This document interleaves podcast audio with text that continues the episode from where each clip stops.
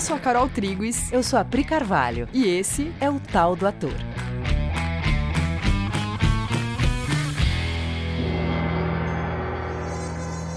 E aí, galera? Oi, gente. Tudo bem? Vocês estão bem? Vai lá! a gente vai ler a fala que o Hamlet faz para os atores. A gente não vai fazer uma análise desse texto, né? A gente vai fazer uma leitura e trazer ele para um lugar de entendimento bem fácil. Até porque o texto, ele em si já diz tudo. Então, a gente entende que não tem muito o que ser analisado, mas compartilhar ele é muito importante, porque o Shakespeare era ator. Então, ele conhece os dois lados. Ele conhece a cabeça de autor e ele conhece a cabeça de ator. Ele sabe as coisas que o ator pensa as coisas que o ator acha que tem que fazer diante de um texto. Esse texto é um conselho, uma dica, não uma crítica. É dica de colega que quer ver o teatro e os atores sendo o melhor que eles podem ser, sendo usados para fazer o que eles realmente têm que fazer, que inclusive no texto ele vai dizer o que é que eles têm que fazer. Então a gente vai dar um contexto bem breve, porque esse texto ele está acontecendo dentro da peça do Hamlet, ou seja, o Hamlet está dizendo esse texto para atores que vão fazer uma peça dentro da peça. Então vamos lá rapidamente o que, que é a história do Hamlet. O Hamlet ele é o príncipe da Dinamarca. Ele é um príncipe jovem, tem 17 anos, estava sendo preparado para assumir o reino. O rei, né, Hamlet também, ele é um rei exemplar tem um bom casamento com a rainha, é admirado, é tido como um bom rei. O Hamlet é chamado de volta à Dinamarca, ele estava estudando na Inglaterra, ele é chamado de volta à Dinamarca porque o pai dele morreu, teve uma morte súbita. Ele vem para o enterro do pai e descobre que a mãe dele vai se casar com o tio dele, irmão do pai dele, em seguida ao enterro, com um intervalo de dois meses. O Hamlet fica meio desorientado com essa informação. É, ele não entende como que, depois da morte do pai, a mãe dele, que era uma esposa apaixonada, casa com o tio. Da, da onde isso tudo? É, é uma reviravolta. E, e o Hamlet deveria ser empossado rei, né? E não o tio. Enfim, ele não vai ser empossado rei. O tio vira rei. O tio vira rei. Ele, ele é, é, tudo está de perna pro ar no reino. E aí é nesse contexto que, numa noite, alguns soldados contam para o Hamlet que teriam visto o espírito do pai dele já há duas noites. O espírito da, do pai dele já teria aparecido mais de uma vez para esses soldados, e como eles agora tinham certeza de que se tratava do rei, chamaram Hamlet para ver. O Hamlet então disse, diz: Eu vou estar hoje à noite lá na guarda do castelo para ver. O Hamlet vai, o espírito do pai aparece e diz: Hamlet, eu fui assassinado. Foi o seu tio quem me matou e você tem que vingar essa morte. A partir daí, todo o conflito da peça se desenrola. Ele, inclusive, conta como ele foi morto. Sim. Ele conta toda a cena Sim. da morte para o Hamlet. Sim, exatamente. A partir daí, o Hamlet vai entrar num profundo dilema, porque ele vai, então, como ele vai vingar a morte do pai? Foi o pai dele mesmo que ele viu? Ou aquele, aquele espírito era um espírito demoníaco que se passando pelo pai? Só para confundir a cabeça dele. E aí ele estaria, então, ele cometendo um crime, assassinando um rei. Um rei que seria, então, legítimo. Que é esse tio dele que agora tá lá como rei. É, então ele fica nessa confusão de não saber o que fazer, não ter certeza do que ele viu, do que ele ouviu. E nisso ele vai olhar para todas as relações entre as pessoas naquele castelo, para todas as convenções, para toda a estrutura daquele castelo com olhares questionadores. O Hamlet é uma peça onde esse jovem príncipe questiona toda a natureza de todas as relações ali do reino. Vai falar de amor, vai falar de política, de ética, enfim. Não é à toa que ele é considerada uma das maiores peças da humanidade. Aí vamos aqui ao que interessa para esse episódio de hoje. Aí o Hamlet, ele tem um plano, então. Ele fala: bom, eu, eu, ele tem uma ideia. Porque alguns atores chegam no castelo, como era na época, os atores itinerantes, né? Eles iam de castelo em castelo, eles chegam no castelo, atores que o Hamlet já conhecia, né? E aí o Hamlet acolhe esses atores e fala: quando vocês forem apresentar a peça, eu posso incluir nessa peça um texto? Vocês decorariam e apresentariam esse texto? Os atores falam, claro e tal. E aí é o plano do Hamlet é o seguinte: ele decide que ele vai escrever exatamente a cena que ele ouviu do pai, que foi a cena do assassinato, do próprio assassinato, né, pelo irmão. E aí ele fala: quando o meu tio assistir a essa encenação, conforme a reação do meu tio, eu vou saber se ele é o assassino ou não. Porque os atores iam fazer igualzinho a cena que o rei descreveu para o Hamlet, e aí o tio ia se ver ali, né? em cima do palco, ele ia se ver ali através dos atores e ele ia reagir, e aí o Hamlet saberia a verdade. Sim, se o tio ficar perturbado, ele é culpado. Uhum. Se não acontecer nada, o espírito é, não é confiável. E é aí que entra esse texto, essa fala do Hamlet para os atores, que é um texto que, quando o Hamlet né, entrega esse texto para essa trupe de teatro, ele fala como ele quer que o texto dele seja falado. e, obviamente, essa fala ficou muito famosa porque você reconhece o Shakespeare falando através da sua personagem Hamlet como que ele pensa que esse texto ou qualquer texto deveria ser falado. Então, vamos lá. Então, seguinte, vamos ao texto. Vai ser uma leitura um pouco longa, né, que é um textinho um pouco longo, e ele necessita de foco. Então, Larga a louça nesse momento, cuidado para não bater o carro, mas presta atenção que o texto é muito bonito. E aí a Pri vai fazer uma leiturona, aí depois a gente divide ele parte por parte. Então Hamlet fala para os atores: Peço uma coisa. Falem essas falas como eu as ensinei, com agilidade e naturalidade. Se é para berrar as palavras, como fazem tantos de nossos atores, eu chamo o pregoeiro público para dizer minhas frases. E nem cortem o ar com a mão o tempo todo. Seja gentil em tudo, pois mesmo na torrente, tempestade, eu diria até no torvelinho da paixão, é preciso manter e mostrar uma temperança que as torne suaves. Ah, me dói a alma ouvir um desses camaradas robustos, de peruca enorme, estraçalhando uma paixão até fazê-la em frangalhos, em trapos, arrebentando os tímpanos do povão, que, de modo geral, só se deixa comover por berros e pantomimas sem significado. A vontade é mandar açoitar esse colega, que quer ser mais tirânico do que termagante e se pretende mais heróico do que Herodes. Evitem isso, por favor. Mas também não seja tímido demais. Deixa que teu discernimento seja teu guia. Ajusta o gesto à palavra e a palavra ao gesto, com cuidado de não perder a simplicidade natural. Pois tudo que é forçado deturpa o intuito da representação, cuja finalidade, em sua origem e agora, era e é exibir um espelho à natureza, mostrar à virtude sua própria expressão, ao desprezo sua própria imagem e a cada época e geração sua forma e características. Assim, se exageramos a expressão ou se essa é inadequada, por mais que faça rir ao ignorante, só pode causar pesar ao exigente, cuja opinião, embora se trate de um só homem, deve pesar mais para você do que a de toda uma plateia composta dos outros. Ah, eu tenho visto atores representar e aos quais ouvi elogiarem entusiasticamente, para não dizer indecentemente, os quais, não tendo assento, nem porte de cristão, de pagãos, nem de homem sequer, rugiam e pavoneavam-se de tal modo que cheguei a pensar que, se não foram feitos e mal feitos por algum aprendiz da natureza, tão abominável é a maneira com que imitavam a humanidade. Ah, corrija tudo isso, e não permita que os bobos falem mais do que lhes foi indicado pois alguns deles costumam dar risadas para fazer rir também uns tantos espectadores tolos, ainda que naquele momento exato algum ponto essencial da peça esteja merecendo a atenção. Isso é indigno e revela uma ambição lamentável por parte do imbecil que usa esse recurso. Vai te aprontar. Uau! que textão da hora!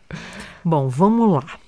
A gente pensou que um jeito que talvez seja mais fácil é a gente dividir ele em blocos uhum. e aí a gente ir falando um pouquinho sobre cada bloquinho. Sim. Então a gente vai reler o primeiro bloco e falar um pouquinho sobre ele.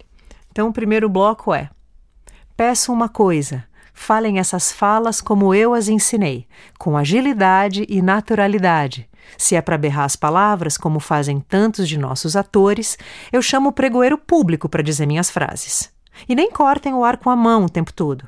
Seja gentil em tudo, pois mesmo na torrente, tempestade, eu diria até no torvelinho da paixão, é preciso manter e mostrar uma temperança que as torne suaves. Ah, me dói na alma ouvir um desses camaradas robustos, de peruca enorme, estraçalhando uma paixão até fazê-la em frangalhos, em trapos, arrebentando os tímpanos do povão que, de modo geral, só se deixa comover por berros e pantomimas sem significado. A vontade é mandar açoitar esse colega que quer ser mais tirânico do que termagante e que se pretende mais heróico do que Herodes. Evitem isso, por favor. O Shakespeare, como todo bom grande autor, ele escreve de um jeito que, se você só lê, já está tudo ali. No Shakespeare, especificamente, isso chega a ser extremo. Como na época não tinha diretor e o Shakespeare não coloca rubrica nos textos dele, ele te dirige no próprio texto. Todas as pausas, todas as ênfases, todas as mudanças de ritmo, todas as ações físicas, elas estão de alguma maneira colocadas no texto. Então, de fato, é só falar.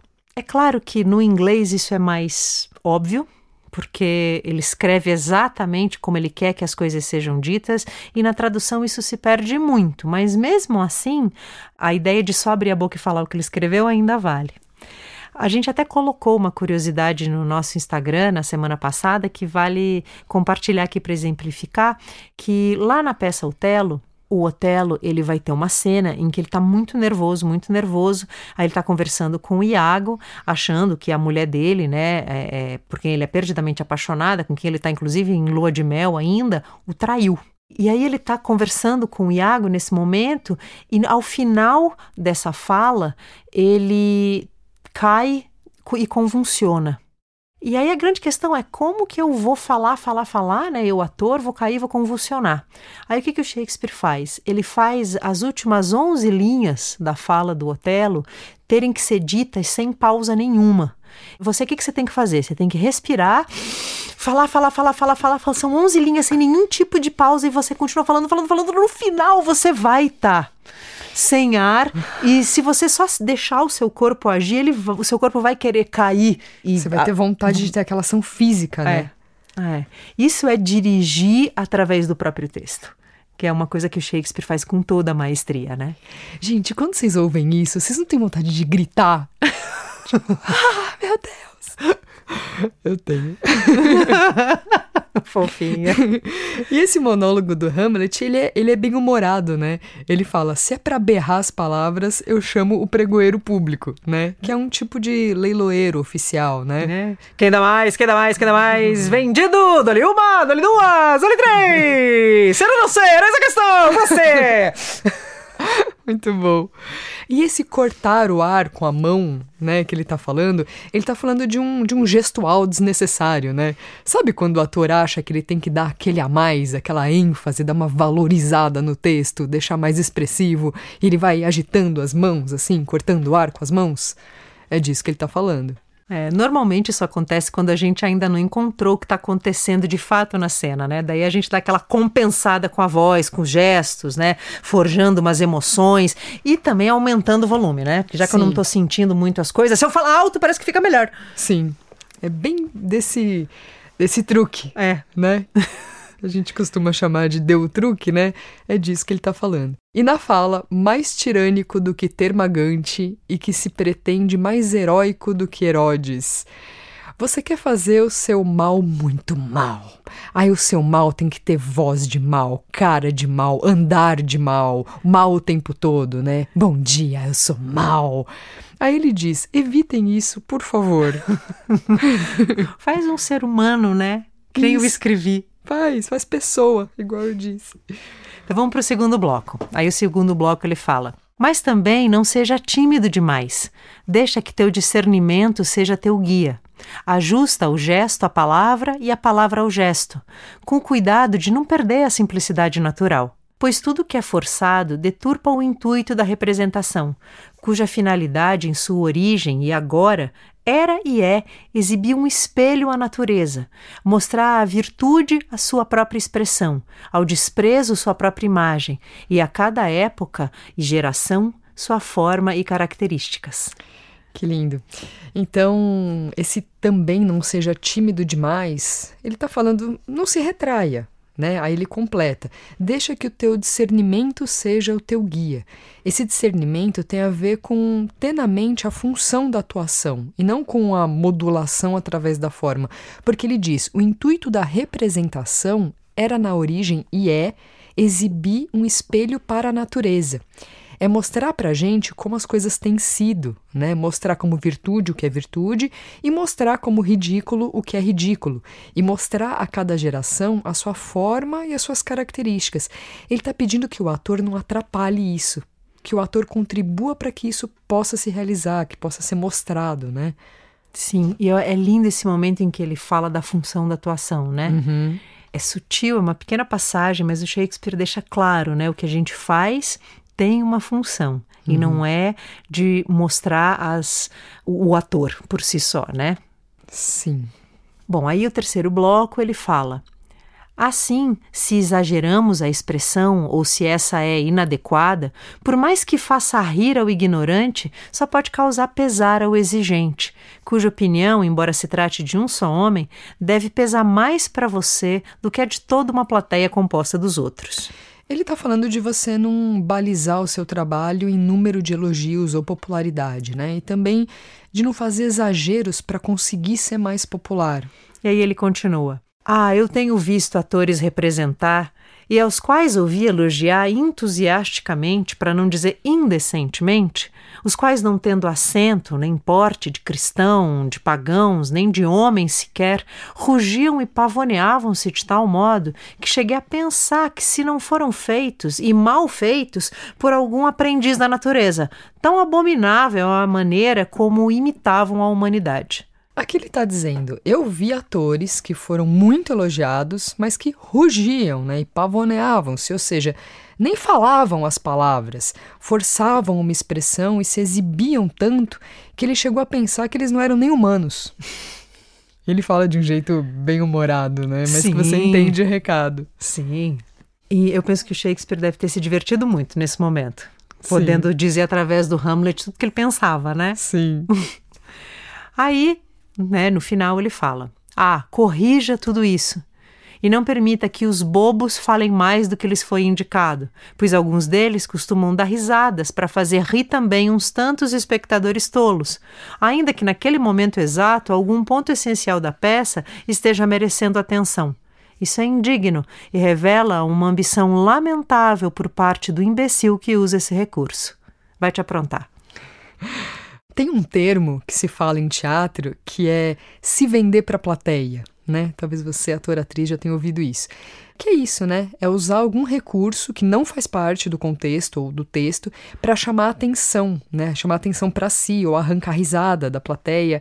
E isso, quando acontece, acontece gerando algum prejuízo para o entendimento da peça.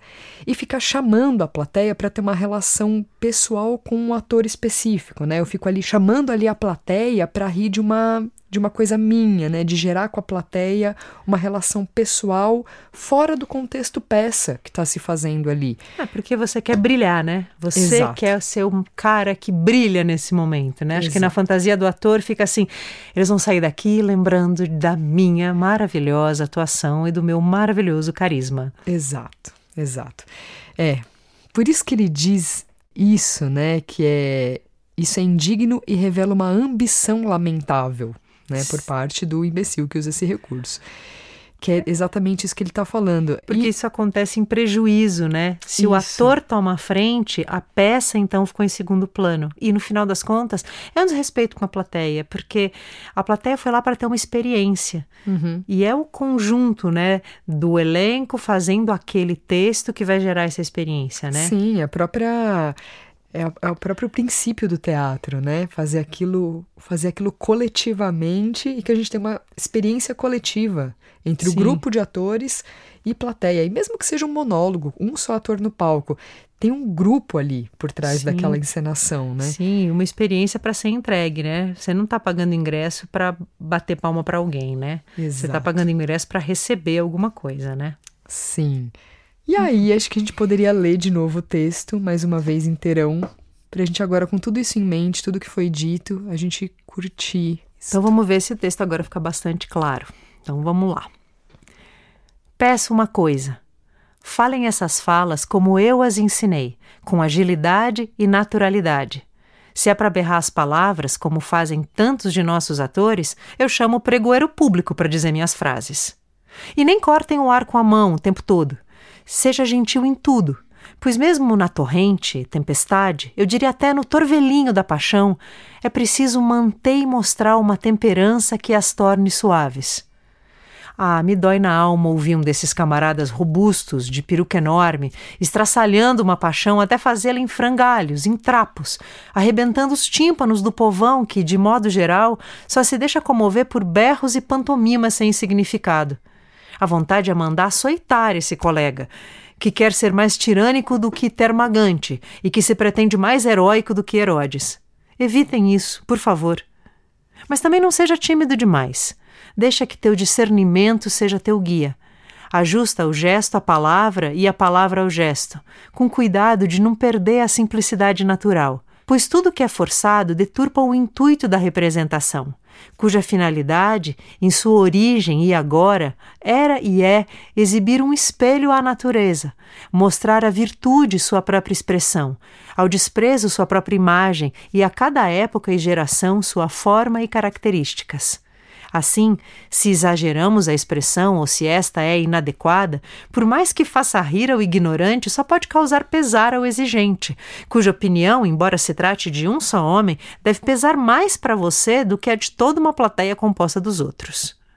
Ah, eu tenho visto atores representar e aos quais ouvi elogiarem entusiasticamente, para não dizer indecentemente, os quais não tendo assento nem porte de cristão, de pagãos, nem de homem sequer, rugiam e pavoneavam-se de tal modo que cheguei a pensar que se não foram feitos, e mal feitos, por algum aprendiz da natureza, tão abominável é a maneira com que imitavam a humanidade.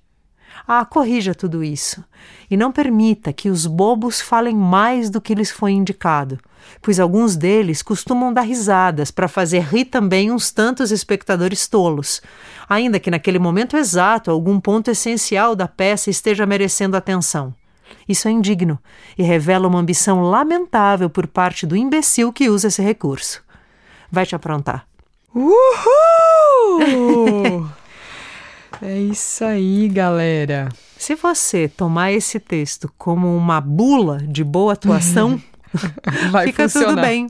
Até porque nessa última leitura eu vi uma última coisinha aqui que eu não vou conseguir não falar, que ele fala aqui, né? Mesmo no torvelinho da paixão, na torrente, na tempestade, é preciso manter e mostrar uma temperança que as torne suaves. Isso é a marca do Shakespeare, né?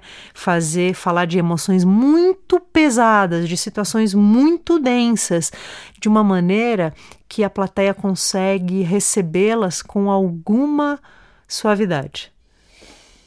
Demais. Né? Ele, ele é mestre em mostrar um espelho à nossa natureza sem que a gente se sinta culpado, mas sim, sim inclinado a fazer algum movimento para fora daquilo. Sim, e perdão acima de tudo. Sim. Que da hora, amores, que lindo isso. Obrigada. É, bom, se vocês acham que esse conteúdo é relevante para mais pessoas, atores, atrizes. Compartilhem isso, curtam, compartilhem essas coisas todas.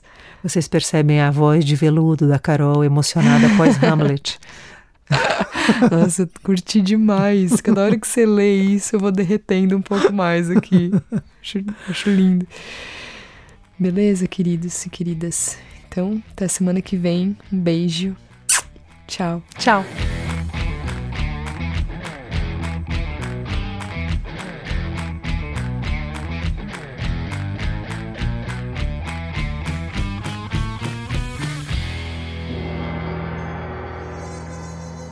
O Hamlet é um príncipe de 17 anos. Príncipe. É um príncipe. purple rain, purple rain. Que pariu, hein? Terceiro round. Volta, Léo. Desculpa, Léo. Vai, agora vai.